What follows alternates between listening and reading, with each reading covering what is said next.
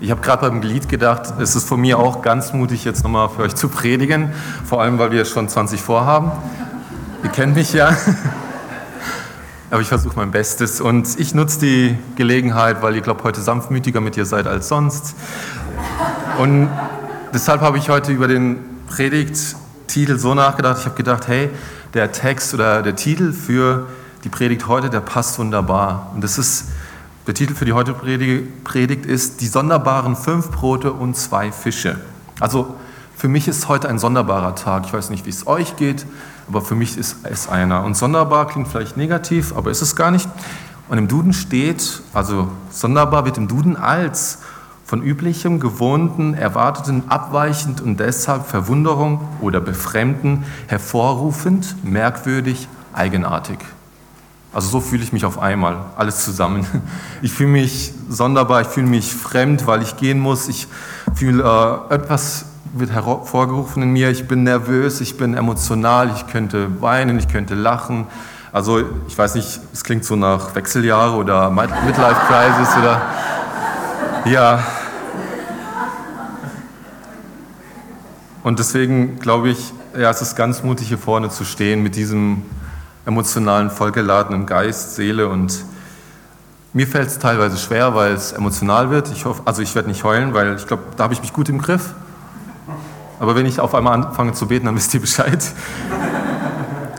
Und ich möchte euch aber, gerade weil es ein sonderbarer Tag ist, gerade weil es vielleicht so ein besonderer Tag ist, gerade weil es vielleicht ein ja, trauriger Tag ist, möchte ich euch in meiner letzten Predigt etwas Sonderbares, Kleines mitgeben. Etwas klein, aber fein. Etwas wie Blätter Steine aufbrechen kann, Wasser das Berge formt und zu wenig Essen das überfüllt. Das möchte ich euch mitgeben, heute etwas Kleines. Und ich hatte einen Bibeltext vorbereitet, der ist in Markus 6, ab Verse 30 bis 52. Aber einfach weil die Zeit fortgeschritten ist, werde ich nicht den gesamten Text lesen. Ihr könnt es gerne nachlesen. Es ist Markus 6, 30 bis 52. In der Bibelstelle geht es um die Speisung der 5000 und am Ende um die Sturmstellung, als Jesus übers Wasser geht. Ich werde aber den letzten Vers oder die letzten zwei Verse vorlesen. Oder die drei, das passt so besser. Als die Jünger ihn, also Jesus, auf dem Wasser gehen sahen, meinten sie, es sei ein Gespenst und schrien auf. So sehr waren sie alle bei seinem Anblick von Furcht gepackt. Aber Jesus sprach sie sofort an. Erschrickt nicht, rief er. Ich bin's. Ihr braucht euch nicht zu fürchten. Er stieg zu ihnen ins Boot und der Sturm legte sich. Da waren sie erst recht fassungslos. Denn selbst nach dem Erlebnis mit den Broten hatten sie noch nichts begriffen. Ihre Herzen waren verschlossen. Also an der Stelle hätte ich jetzt gesagt, es waren jetzt voll viele Verse, haben wir jetzt nicht. Aber diese zwei Geschichten, die Speisung der 5000 und diese Sturmstellung und dass Jesus ins Boot gestiegen ist, das sind zwei Geschichten, die ich glaube zusammengehören, weil sie zusammenhängend ähm, etwas aussagen wollen. Und ihr habt wahrscheinlich im Laufe eurer Jahre als Christ im Gottesdienst diese Geschichte immer wieder gehört, Speisung der 5000 oder die Sturmstellung mit Jesus. Und wenn wir uns die Bibelstelle so oder den Bibeltext anschauen, dann sehen wir, dass diese Geschichte mit der Rückkehr der Jünger startet, die aus einer Aussendung von Jesus zurückgekommen sind. Jesus hatte sie ausgesendet als Apostel, um Wunder zu tun, um sein Wort zu verkünden, um auch Kranke zu heilen. Und sie hatten, also diese Jünger hatten eine ziemlich gute Ausbildung mit diesem Jesus gehabt. Drei, drei Jahre waren sie mit ihm unterwegs gewesen. Da war ein Mann, der war unglaublich weise, intelligent, gesprächig, freundlich, ermutigend, streng. Er war einfach besonders. Er war vielleicht sonderbar. Und für sie war es der beste Rabbiner, den sie je haben konnten aber irgendwie schienen sie nicht ganz zu verstanden zu haben, mit wem sie es wirklich zu tun hatten. Und wenn ich mir das so vorstelle, wie sie so zurückkommen von ihren Mission oder Auftrag, waren sie wahrscheinlich aufgeregt. Sie waren im Gespräch miteinander zu sagen, hey, was erzählen wir gleich, Jesus? Wir haben so viel erlebt. Wir haben durch sein Wort oder durch seinen Auftrag, durch seine Vollmacht, haben wir Kranke heilen können. Wir haben Dinge erlebt, die über unseren Verstand gehen. Und ich glaube, die waren voll aufgeregt. Ich glaube, diese Jünger dachten, jetzt können wir alles. Mit diesem Jesus können wir alles schaffen. Wir erreichen alles. Und sie waren wahrscheinlich am Lachen, am Freuen. Vielleicht haben sie auch geweint, weil sie recht emotionale Geschichten erlebt haben. Und dann kommen sie zu Jesus und sie haben sich gedacht, hey, Jesus wird sich freuen mit uns. Er wird sich denken, ja, Halleluja, ihr habt verstanden, was ich euch gesagt habe. Ich weiß nicht, wie es euch geht. Wenn ihr etwas Besonderes erlebt habt, dann seid ihr auch hoffentlich jemand, der das weitererzählen muss. Also ich kann vieles nicht für mich behalten. Ich bin jemand, der erzählt fast alles von sich. Mir wurde mal gesagt, du erzählst nicht alles, du erzählst nur das, was du erzählen möchtest. Das kann gut sein. Da bin ich dankbar, dass ich das gelernt habe. Aber im Großen und Ganzen habe ich, glaube ein offenes Herz, wo ich alles rauslasse. Also Vorsicht, wenn ihr euch mit mir äh, befreundet. Also diese Jünger, die waren motiviert, sie waren ermutigt und sie haben gedacht, jetzt schaffen wir alles, denke ich mal. Und nachdem sie alles erzählt hatten, sagte Jesus zu ihnen, hey, jetzt braucht ihr eine Pause. Also er sagt nicht, hey, okay, super, ihr habt jetzt Erfahrung, jetzt weiter geht's. Los, nochmal raus, nochmal äh, weiter das Wort verkündigen, nochmal Menschen retten. Nein, jetzt braucht ihr eine Pause. Und die Jünger hatten in dieser Zeit nicht mal genug, äh, oder sie hatten nicht mal Zeit gehabt zum Essen. Und Jesus sagt zu ihnen also, wir steigen jetzt in Boot, ins Boot und wir fahren an einen ruhigen Ort, damit ihr euch ausruhen könnt und damit ihr essen könnt. Essen und Ausruhen. Und eigentlich ist eine einfache Sache. Also wir kennen das ja. Wir kennen das so Work-Life-Balance auf der Arbeit, auch nur das lassen, was auf der Arbeit ist, zu Hause, ja, das, was privat ist. Und dann auch mal ausruhen, ja, nach so einem stressigen Alltag. Wir kennen das. Wir wissen, Essen und Ausruhen, das tut uns gut und das sollten wir tun. Aber oft tun wir es nicht und wie wir in dieser Geschichte sehen, gelingt es auch nicht oft, weil Jesus sagt zwar, hey, essen und ausruhen, wir gehen ins Boot, wir fahren an einen ruhigen Ort, aber das sind diese 5000 Mann, die das beobachten, die ganz schlau sind und die wissen, okay, die steigen da ein, die denken sich, ja, nee, so einfach machen wir es denen nicht, wir, wir folgen denen, wir erwarten sie auf der anderen Seite. Und was passiert? Sie kommen an an diesem ruhigen Ort und da erwartet sie über 15.000 Menschen. Also Essen und Ausruhen geht nicht. Und in der Bibel steht 5000 Männer.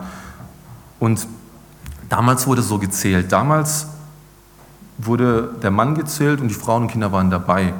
Und wenn wir jetzt halt die Zahl hochrechnen würden, also mit Frauen und Kindern, ich glaube 15.000 Personen, das ist klein gerechnet, aber es gibt uns so ein Verständnis davon, wie groß es sein könnte. Und Jesus sagte zu seinen Jüngern, hey, lasst uns auf die andere Seite mit dem Boot fahren. Und was passiert? Christine Kane, eine australische Evangelistin und Aktivistin im Kampf gegen Menschenhandel, die hat mal eine schöne, eine schöne Veranschaulichung von diesem Text gemacht. Sie sagte, da gab es so eine Zeit vor Twitter, vor Facebook, vor Instagram, vor CNN, vor diesen Satelliten im Weltall, die alles über ja, die Nachrichten schicken konnten, überall hin, wo du bist. Es, es gab eine Zeit, bevor es Handys gab. Es gab eine Zeit, bevor ich im Gottesdienst ein Video von euch machen konnte. Davor gab es eine Zeit. Und es gab eine Zeit vor Werbung, vor den Möglichkeiten, die wir heute haben, die toll sind, aber es gab eine Zeit davor. Und Jesus hatte das alles nicht, um Werbung für sich zu machen. Er sprach einfach nur zu seinen Jüngern, er ging in ein Boot, er fuhr auf die andere Seite, boom, auf einmal waren 15.000 Menschen da. Als ich letztens ein Instagram-Video hochgeladen hatte und ein Euro oder zwei Euro für Werbung bezahlt hatte, war ich so glücklich darüber, dass 15.000 Leute das Video angeschaut hatten. Ich wusste halt, okay, ich habe ein bisschen dafür gezahlt, aber trotzdem war ich erstaunt. Bei Jesus gab es das nicht. Jesus hatte kein iPhone 10s mit äh, Facebook-Promotion-Möglichkeiten. Jesus hatte nur sich und sein Wort. Und für uns heute ist es als Christen wahrscheinlich klar, Herr Jesus natürlich hat uns gerettet, er ist der Retter, des Tod, oder der Retter der Menschheit, er ist der Sieger über Tod. Natürlich denken wir, der ist der coolste Typ, er ist der, den ich brauche und so weiter. Klar denken wir das. Aber wenn wir uns versetzen in diese Situation von den Jüngern, die auch Cooles oder Gutes mit ihm erlebt hatten, es ist trotzdem, glaube ich, mal gut zu wissen, hey, wie hat das funktioniert? Warum waren die Menschen so fasziniert von diesem Mann? Und Christine, also diese Evangelistin, sagt, es gab eine Zeit vor dieser ganzen Zeit, in der wir sind, da war Jesus genug. Da mussten wir nicht spezielle Angebote für den Gottesdienst machen, da mussten wir nicht irgendwie eine Konferenz veranstalten, damit Leute sehen, okay, wir sind da in der Stadt. Da musste man nicht tolle Flyer machen, nicht tolle Events planen. Da war Jesus einfach genug. Und wenn Jesus im Hause gewesen oder wenn Jesus im Hause wäre, dann würden wir hingehen. Und so war es damals. Und dann nicht zum ersten oder zweiten Lobpreislied oder Musik, sondern wir würden von Anfang an da sein, weil wir wüssten, Jesus ist hier. Es gab eine Zeit, da war Jesus genug für die Kirche. Und das möchte ich euch mitgeben. Jesus ist genug. Natürlich mit allen Fragen, die dazukommen. Es komplizierter als das, ich weiß. Aber es gab eine Zeit, da war Jesus genug. Und das ist auch heute noch. Und Christine, sie sagt so einen sehr provokanten Satz, darüber kann man streiten, aber ich sage ihn euch. Ähm, sie sagt, wenn, wenn uns genügen würde, in die Gegenwart Gottes als gesamtliche christliche Nation zu kommen, dann würden die restlichen Nationen die Kirchen einrennen. Ist eine spannende Aussage. Funktioniert nicht mal alles so einfach. Kulturell, dann gibt es ähm, verschiedene Sprachen und so. Aber ich glaube, der Gedanke dahinter, der ist ziemlich cool. Ich glaube schon, dass Gott für uns Christen immer wichtiger werden sollte. Und wenn das so wird, dann wird sich das rasend auf unsere Mitmenschen übertragen, rasend diese Sehnsucht, die wir nach diesem Jesus haben, übertragen auf andere Menschen und dann wäre Gott genug für alle Menschen. Und da sind jetzt nun diese 5000 Mann und Jesus mit seinen Jüngern und die Jünger sind ja immer noch hungrig. Ne? Sie wollten ja in einen ruhigen Ort fahren, sie wollten jetzt was essen, jetzt kommen sie da an, 15.000 Menschen und jetzt, oh ja, schon wieder arbeiten. Vielleicht haben sie nicht so gedacht, aber ja, auf jeden Fall, wenn ich Hunger habe, dann werde ich äh, sehr, ja, sehr kompliziert. Und sie, kommen zu Jesus und die sagen zu Jesus, hey Jesus, schick die Leute weg, die wollen essen, die brauchen Essen, schick sie weg, weil es wird dunkel, es ist spät. Und wir wissen ja von den Versen am Anfang, dass sie hungrig waren, vielleicht haben sie es gesagt, weil sie auch essen wollten, aber auf jeden Fall, wahrscheinlich waren alle hungrig. Und es ist ganz interessant, an dieser Stelle bereitet Jesus ein Wunder vor. Und nicht vielleicht so, wie wir uns das immer vorstellen. Jesus spricht zu den Jüngern und sagt, hey, gebt ihr ihnen doch zu essen.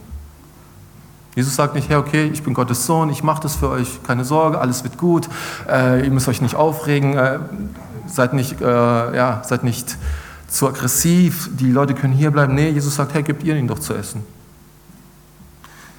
Also, die sollen ungefähr 15.000 Menschen Essen geben. Und was die Jünger machen, ist, sie reagieren auf diesen Befehl mit einer Antwort. Weil sie glauben, Jesus hat ihnen eine Frage gestellt. Also Jesus sagt, gebt ihnen zu essen und sie glauben, er hat ihnen eine Frage gestellt.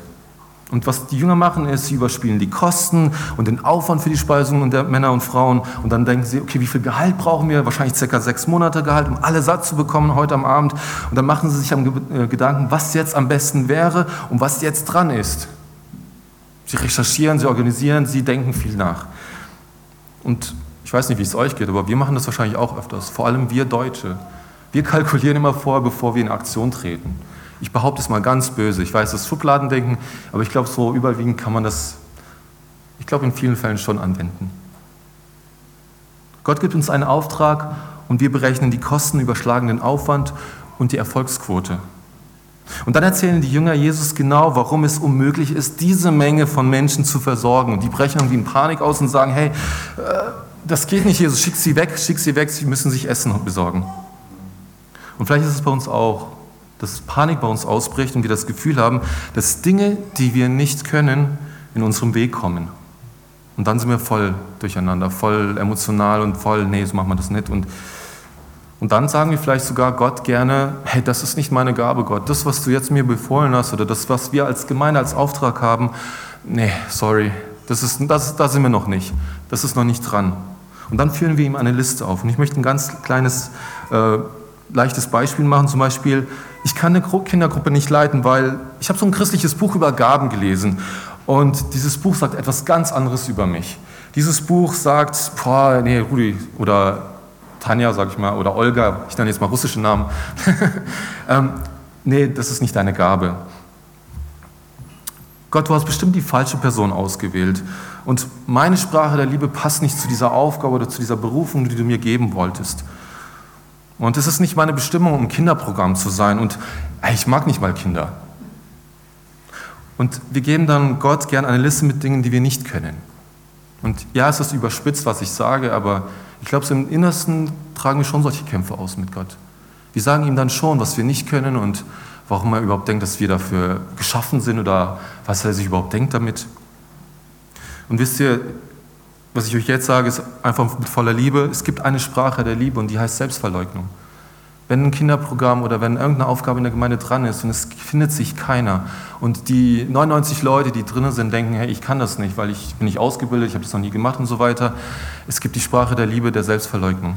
Und das wünsche ich euch. Und ihr macht das schon ziemlich toll. Also ich werde weinen im Flugzeug dann. Also ich weine in meinem Flugzeugen. Damals, als ich von Kasachstan nach Deutschland geflogen bin, nach einem Monat habe ich im Flugzeug geweint. Ich mache es nicht gern vor Menschen. Und bei euch werde ich es wahrscheinlich auch machen, aber mit einer einem Heulen, das mir sagt, hey Rudi, jetzt gehst du und verlässt tolle Menschen, eine tolle Gemeinde, die was bewegen wollen. Wisst ihr, der Punkt ist, Jesus reagiert nicht auf die Frage der Jünger. Also er gibt ihnen einen Befehl, sie denken, es ist eine Frage, sie antworten darauf, sie kalkulieren. Und was Jesus macht, ist es so, als ob er sie ignoriert in der Art, seid ihr jetzt fertig mit euren Klagen und Sorgen und Kalkulieren und Erfolgsquote herausrechnen, seid ihr jetzt endlich fertig? Und dann sagt Jesus zu ihnen, was habt ihr zu essen da? Geht und seht nach, schaut, was gibt's? Und Christine sagt an der Stelle, und das, da kriege ich Gänsehaut, sie sagt, denn Jesus weiß, dass die Zutaten für ein Wunder immer in unserer Mitte sind. Sie sagt, dass ähm, Jesus das nicht multiplizieren kann, was wir nicht selber sehen. Sie sagt, Jesus wird nicht das vervielfachen, was wir, also das, was wir besitzen, nicht geben. Das wird Jesus dann nicht multiplizieren, wenn wir es nicht bringen. Wenn wir Jesus nicht einen Samen geben, mit dem er arbeiten kann. Und deshalb sagt Jesus zu ihnen, hey, bringt das, was ihr habt. Und dadurch hat er etwas, mit dem er arbeiten kann. So wie wir jeden Sonntag oder immer, wenn wir in unseren Alltag gehen, unsere Gaben in Gottes Haus bringen oder in unseren Alltag. Und klar, Wunder sind eine ganz tolle Sache, sie sind sehr interessant, darüber kann man viel philosophieren, nachdenken und auch aus der Bibel rausziehen, aber ich glaube, Wunder sind nicht immer dazu da, Gott zu beweisen, sondern andere Dinge aufzuzeigen. Also diese Jünger holen alles Essen zusammen, was sie finden können. Ne? Sie rufen vielleicht in die Menge, hey Leute, Jesus will euch nicht wegschicken, er will euch versorgen. Also wir müssen alles zusammenkriegen, was es zu essen gibt. Und hat jemand von euch vielleicht ein extra Feschbar eingepackt, weil ihr wisst ja, vielleicht braucht man ein Essen da draußen, in der, nee, ist nicht in der Wildnis, aber ich sage jetzt Wildnis. Vielleicht braucht man da ein Proviant, dass man überlebt. Und wir können alles gebrauchen, was essbar ist. Und ja, je weißer das Brot, desto schneller bist du tot, aber bringt alles, was ihr habt. Wir brauchen alles, weil ja, es ist fast unmöglich, euch zu versorgen. Aber wir sollen es. Bringt alles, was wir habt. Wir nehmen alles. Und was in dieser Geschichte passiert ist, da kommt so ein kleiner Junge und er bringt fünf Brote und zwei Fische. Fünf Brote und zwei Fische für ca. 15.000 Leute. Und vielleicht hatten mehr Menschen Essen dabei, vielleicht hatten mehr Menschen irgendwie Proviant dabei, vielleicht war es auch ganz anders. Aber vielleicht machen wir das selber auch oft. Gott möchte etwas von uns. Jemand in der Gemeinde fragt, hey, könnt ihr mir helfen? Und wir sagen, nee, geht nicht. Ich, ich habe nichts dabei. Oder ich bin schon satt. Oder sorry, ich habe was anderes. Vielleicht ist es auch so, wir sehen unsere Fähigkeiten und die großen Aufgaben, die vor uns stehen. Also unsere Fähigkeiten und die großen Aufgaben, die vor uns stehen und enden damit, dass wir gar nichts tun, anstatt das zu bringen, was wir tun könnten. Und weil wir glauben, dass wir nicht alles tun können, also nicht alles schaffen können, enden wir damit, nichts zu tun.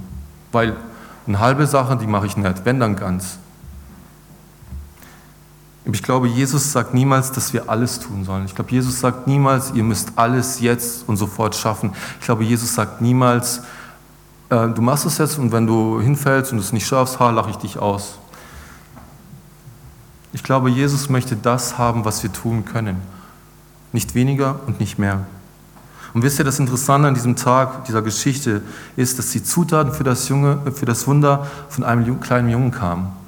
Es kam nicht von einem Mann, der gezählt wurde, es kam nicht, die Mutter war natürlich auch dabei, aber es kam von einem kleinen Jungen, ein Kind, das nicht gezählt wurde bei diesen 5000 Mann. Aber wisst ihr, die Zutaten für das Wunder, die haben gezählt.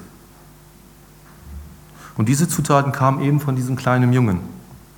Und ich finde es interessant, wie Gott uns immer gebraucht. Wir Christen entwickeln vielleicht so ein Bild davon, hey, wenn ich ein gut entwickelter Christ bin, dann habe ich Erfolg, dann segnet Gott mich. Wir, wir bilden vielleicht so eine, so eine Weltansicht um uns. Und das ist gut und in äh, Bereichen auch notwendig. Aber ich glaube, wir vermissen oder vergessen immer wieder so grundlegende Dinge. Der Junge hat seine kleine Gabe gegeben, damit daraus was Großes gemacht wurde. Und dieses Feschbar oder diese kleine Gabe hat wahrscheinlich nicht sein Vater zubereitet oder eingepackt. Also wenn er Fischer war, vielleicht schon, aber ich sage es jetzt mal als Feschbar. Und wisst ihr, vielleicht war es die Mutter oder in der Zeit bestimmt die Mutter und die war auch nicht gezählt unter den 5000. Und wisst ihr, diese Mutter, die damals, oder diese Mütter oder Leute, die damals dieses Feschbar vorbereitet haben für diese 15.000 Menschen, das eingesammelt worden ist, glaubt ihr, diese Personen haben darüber nachgedacht, dass in 2000 Jahren Gemeinde in Sinnfling darüber redet oder nachdenkt? Wisst ihr, wir müssen nicht große Evangelisten sein, wir müssen nicht große Aktivisten sein, wir müssen nicht jemand sein, der nach Kasachstan geht und internationaler Journalismus studiert und Massenkommunikation. Das müssen wir nicht sein. Wisst ihr, alles, was wir tun, das zählt vor Gott.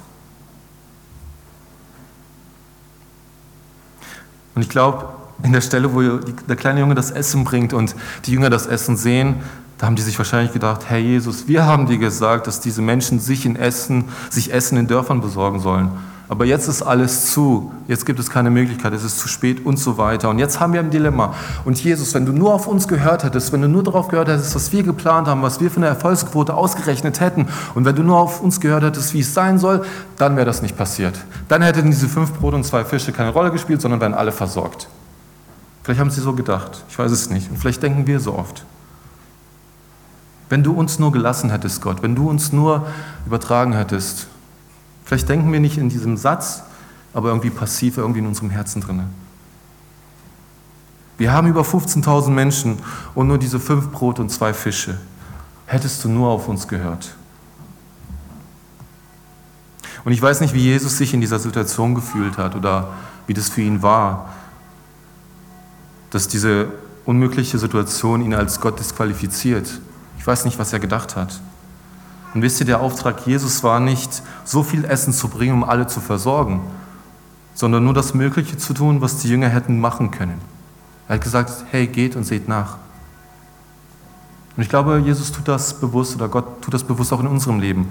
Er sagt bewusst, geht und seht nach, was ihr habt und bringt es und setzt es ein, um zu verstehen, dass das, was wir tun, niemals reichen würde, in dem Fall bei den Jüngern, um die ganzen Menschen zu sättigen. Ich glaube, da gibt es ein Geheimnis davon, in der Abhängigkeit von Gott und von dem, was wir bringen sollten. Wir sollten alles bringen, was wir sitzen, um zu verstehen, dass was wir bringen würden, niemals reichen würde, um 15.000 Menschen zu sättigen. Damit wir genau verstehen, wer in dieser Situation Gott ist. Und wisst ihr, das Unmögliche disqualifiziert Gott nicht, Gott zu sein, sondern da fängt an, Gott Gott zu sein. Und das kennen wir und das ist herrlich und das ist schön.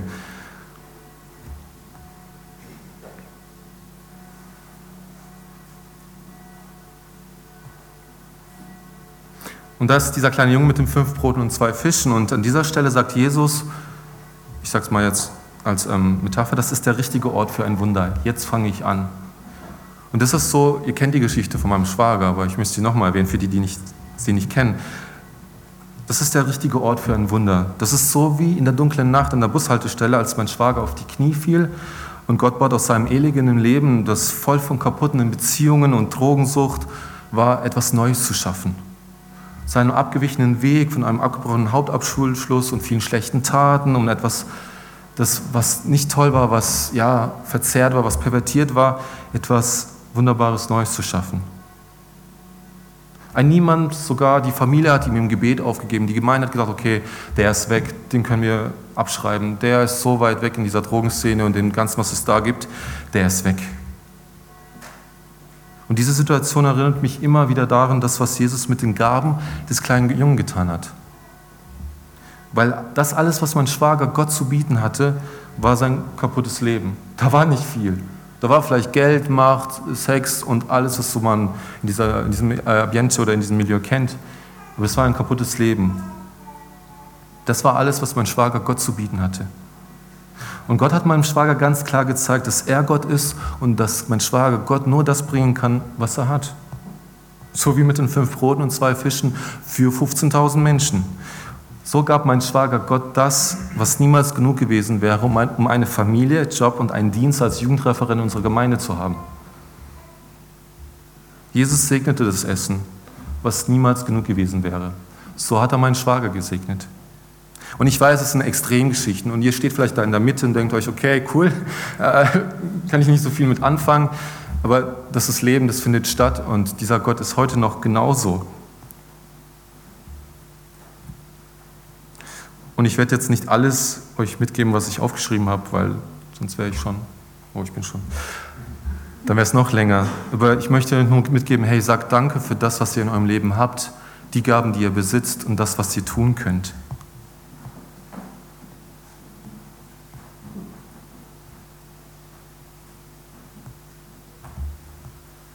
Muss kurz weiter scrollen. Und jetzt kommen wir zu dieser zweiten Geschichte in der Bibel. Jesus schickt die Jünger auf, auf den See und geht selber auf den Berg beten. Also nach der Speisung der 5000, alle sind satt, alle sind endlich zufrieden. Jesus tat, also das Herz von Jesus war leid, er hat Mitleid mit dem Volk, er hat dann ihnen noch eine Botschaft gegeben, sie haben Essen gehabt, versorgt, alles super, Friede, Freude, Alkohol, alles toll und Geschichte zu Ende und Halleluja. So glaube ich ist es nicht, auch nicht in unserem Leben. Und deshalb passt diese zweite Geschichte gut als Fortsetzung. Jesus schickt die Jünger auf den See und geht selber auf den Berg beten. Ich würde vermuten, dass Jesus das extra getan hat, sie auf den See zu schicken und er geht beten. Ich weiß nicht, habt ihr das auch schon in eurem Leben gemerkt, dass die Stürme unseres Lebens, also wenn so richtig Hitze in unseren Alltag kommt, das uns herausfordert, das uns zum Schwitzen bringt, wie mich gerade mein Sakko, kennt ihr das, dass in diesen Momenten die alltäglichen Probleme in unserem Umfeld unseren Glauben an Gott offenbaren? Das offenbaren, was wir von Gott halten, ich meine, Gott weiß, was wir denken. Ne? Er weiß ja alles. Er weiß, was wir denken, mit was wir kämpfen. Und vielleicht schickt er uns einen Sturm in unser Leben, damit wir das auch selber entdecken. Damit wir auch selber entdecken, was wir eigentlich über ihn denken. Und da waren jetzt diese Jünger aus einem so richtig krassen, großen Wunder rausgekommen. Sie hatten etwas erlebt, was unmöglich war. Davor hatten sie Dinge erlebt und waren begeistert, kommen zu Jesus und wollen sich austauschen. Dann kalkulieren sie gleich, hey, das reicht niemals für fünf, äh, fünf Brot und zwei Fische für 15.000 Menschen. Und danach gehen sie in den Sturm und ja, irgendwie so ganz, so wie so eine Sinuswelle. Hoch, runter. Aktiv beteiligt daran gewesen bei diesem Wunder. Und dann steht am Ende, als Jesus ins Boot steigt und so weiter, steht, und sie haben nicht verstanden, an was sie teilgenommen haben. Habt ihr euch mal gefragt, warum Jesus wollte, dass die Jünger die restlichen gebrochenen Brote und Fische einsammelt? Ich meine, klar, wir als Schwaben sagen ja natürlich nichts wegschmeißen, alles verwenden, nochmal anbraten oder vielleicht, ich meine, aus dem Brot könnte man noch schöne äh, Maultaschen mitmachen und so. Klar, macht ja Sinn. Aber warum hat Jesus ihnen gesagt, nimmt es mit? Und ich glaube, das, was, sie, was Jesus ihnen damals gesagt hat, das sagt er uns auch heute. Das so in der Art wie, nimmt die Beweise des Wunders, das ich heute getan habe, nimmt sie mit in den Sturm, der in eurem Leben kommen wird. Ich glaube, Gott möchte, dass wir seine Wunder, die in unserem Leben passiert sind, das, was er Großes getan hat in unserem Leben, dass wir das mit in den Sturm nehmen. Weil dieser Gott ist der gleiche in dem Sturm unseres Lebens, das ist der gleiche bei dem Wunder, das ist der gleiche Gott jetzt und das ist der Gott, der dich in Zukunft versorgen wird, der dich als Gemeinde Sindelfingen versorgen wird. Das ist der gleiche Gott. Und der wird dich auf die andere Seite bringen. Ob du es glaubst oder nicht, ob du glaubst, die Erfolgsquote ist gleich 0, minus 100. Wenn du glaubst, alles spricht dagegen, er wird dich auf die andere Seite bringen. Und was wir natürlich im Sturm machen, ist, wir bekommen Panik, wir schauen auf das Wasser. Ich könnte jetzt ein paar Beispiele nennen, ich gehe deswegen weiter. Aber das kennt ihr wahrscheinlich bis wir selbst in den dunkelsten Stürmen der Nacht, selbst wenn wir uns nicht so fühlen, als, es, als Gott existiert, als ob das alles Sinn macht, was wir jetzt schon seit Jahren glauben, was wir seit Jahren tun und tun wollen, in so Nächten kann alles irgendwie sinnlos werden. Und ich habe so Nächte erlebt in meinen letzten Monaten. Ihr kennt ja die Geschichte mit meinen Eltern, Trennung, Hausverkauf, meine Identitätskonflikte und so weiter. In so Nächten kann alles sinnlos werden. Und deshalb diese Brocken der Wunder, die wir erlebt hatten, mitzunehmen, den Sturm der Nächte, die zu uns kommen werden, das ist wichtig. Jesus ist immer noch auf dem Thron. Sei es, es geht dir gut oder sei es, geht dir schlecht oder sei es, du glaubst nicht mehr an ihn. Und Jesus ist zu, und die Kirche, unsere Gemeinde, alle Gemeinden der Welt, die sind da zur Ehre Gottes. Und zu ihm hin lebt sie und webt sie. Sie arbeitet, sie schafft, sie geht weiter, sie erreicht Leute, damit Menschen nicht verloren gehen. Und wisst ihr, es war Jesus, es ist Jesus und wird immer Jesus sein. Christ alone, Christus allein. Das ist die Botschaft und das ist, was ich euch mitgeben will. Mir geht es nicht darum, dass ich euch eine Predigt halte, weil ich das letzte Mal da bin, damit ihr nochmal ein schönes Bild von mir habt, einen schönen Sakko und so. Mir geht es wirklich darum, dass ich sicher gehen kann, dass ihr verstanden habt, ey, es ist Jesus allein, um den es geht. Es geht um Jesus, um den wir alles bauen. Natürlich ist alles komplizierter, natürlich gibt es auch mehr, aber Jesus ist die Grundbotschaft. Christus allein ist unser Halt. In dieser Welt, die von so vielen Weltansichten heute durch die Globalisierung vernetzt ist, die uns verwirren kann, die uns herausfordert. Und wisst ihr, Jesus ist auf dem Berg, er betet, die Jünger sind im Sturm und dann denkt man sich, okay, Jesus geht weg, er lässt sie jetzt allein in den Sturm gehen, was passiert jetzt? Toll, Jesus ist nicht mehr da. Vielleicht hat Jesus sie auch vom Berg aus gesehen, wie sie da im Sturm sind. Er hat sie vielleicht beobachtet, ich weiß es nicht. Aber dann, was passiert ist, Jesus läuft auf dem Wasser. Und es scheint so, als ob er vorbeilaufen will. Er hat ja gar nicht vorgehabt, auf sie zuzugehen, sondern so, als ob er vorbeiläuft. Und ich glaube, das Gleiche macht Jesus auch bei uns heute. Er läuft auf unseren Problemen. Für ihn sind sie ja, wie Wasser, auf dem er läuft. Sie überfordern ihn überhaupt nicht. Er ist dabei, er sieht alles. Er läuft auf dem Sturm unserer Tage. Er läuft auf dem Wasser, das uns droht, in die Tiefe zu ziehen. Und ihn kann es aber nichts anhaben. Er kann es tun, weil er Gott ist. Und die Bibel sagt, dass Jesus steigt, dass, da steigt Jesus in das Boot. Und ich kann mir gut vorstellen, dass er enttäuscht war. Denn die Jünger waren entsetzt und ihre Herzen waren verhärtet, weil sie selbst nach den Ereignissen mit dem Brot nichts verstanden haben. Und wie ist unsere Kirche oder Gemeinde heute? Wie verhärtet sind wir manchmal und vergessen sehr oft die Wunder Gottes in unserer Kirchengeschichte. Das, was er mit uns Christen getan hat und tut und tun wird. Und vielleicht sind wir einfach der normale Durchschnittsdeutsche, der, wenn es uns gut geht, mit allem zufrieden ist, der nichts braucht. Atheisten sagen immer wieder, ja, die, äh, die Menschen in Afrika, die brauchen vielleicht Gott, aber wir in Deutschland, pff, wozu brauchen wir einen Gott? Und ich glaube, das ist so ein bisschen die Herausforderung oder eine große Herausforderung für uns Christen in Deutschland. Wenn wir uns wohlfühlen, dann sind wir mit dem Geringsten zufrieden. Und im meisten Fall das, was in der Gemeinde passiert und nicht privat. Ich meine es nicht böse und ich will euch auch nicht ärgern oder so. Ich meine es mit vollem Respekt und mit einem Anliegen, nochmal Gott anders zu sehen oder nochmal das aufzunehmen, was ihr damals mit Jesus erlebt habt, als ihr euch für ihn entschieden habt. Aber ich möchte euch ermutigen, wann war das letzte Mal, dass du rausgegangen bist, um nach, nach, den Wundern von Gott zu schauen? Wann hast du das letzte Mal danach gesucht, was Gott bewirkt hat oder bewirkt? Wisst ihr, wer garantiert, dass mein Schwager nicht zurück in seine Drogensucht fällt? Wer garantiert, dass er nicht wieder zurückgeholt wird von diesen Leuten, mit denen er unterwegs war? Wer garantiert, dass er so bleibt, wie er ist? Niemand. Wer garantiert, dass seine Vergangenheit ihn nicht einholt? Wer garantiert, dass dich deine Vergangenheit nicht einholt? Der gleiche Gott, der mit meinem Schwager und seinem kaputten Leben an dieser Bushaltestelle war, in dieser Dunkelheit, mit dieser Engelsbegegnung und so weiter, der ist mit ihm dabei gewesen, als das Leben in Ordnung kam von ihm und der wird mit ihm sein in der Zukunft. Das wird sich nicht ändern. Dieser Gott war damals bei ihm, er ist jetzt bei ihm und er wird in der Zukunft bei ihm sein. Es war immer Jesus, es ist Jesus und es wird immer Jesus sein. Christus allein und der Blick auf ihn wird Dinge um uns herum erleuchten. Und deshalb ist mein Anliegen, schaut, schaut im Sturm eurer Zeit in die richtige Richtung und schaut auf die gebrochenen Brot in euren Taschen von den Wundern Gottes in eurem Leben. Wisst ihr, das Unmögliche einer Situation verhindert Gott nicht, Gott zu sein. Das, was wir uns von Gott manchmal oder oft wünschen, ist nicht immer das, was wir brauchen oder wie es sein sollte. Das muss man auch noch, kann man auch noch eine Predigt drüber machen. Äh, wenn wir das beten, was wir wollen von Gott, und er gibt es uns nicht, heißt es, dass Gott will uns nicht, liebt uns nicht. Aber das Unmögliche einer Situation verhindert Gott nicht, Gott zu sein. Unmöglich ist, wo Gott anfängt. Er ist der Gott von Wundern und es ist, was er tut. Es ist, wer er ist. Und das ist meine Botschaft. Und wisst ihr, das, was ich euch heute gebracht habe, sind meine fünf Brote und zwei Fische.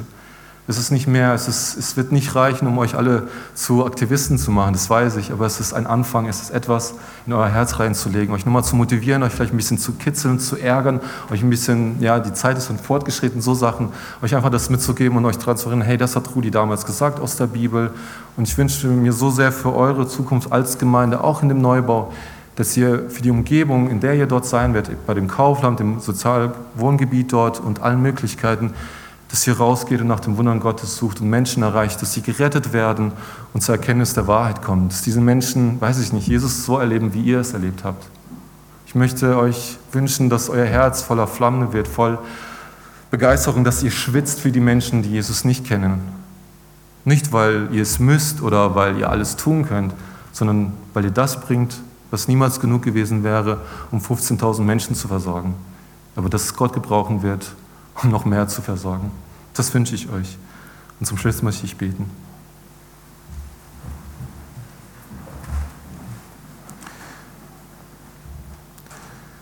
Nur in Christus liegt meine Hoffnung. Er ist mein Licht, meine Stärke, mein Lied.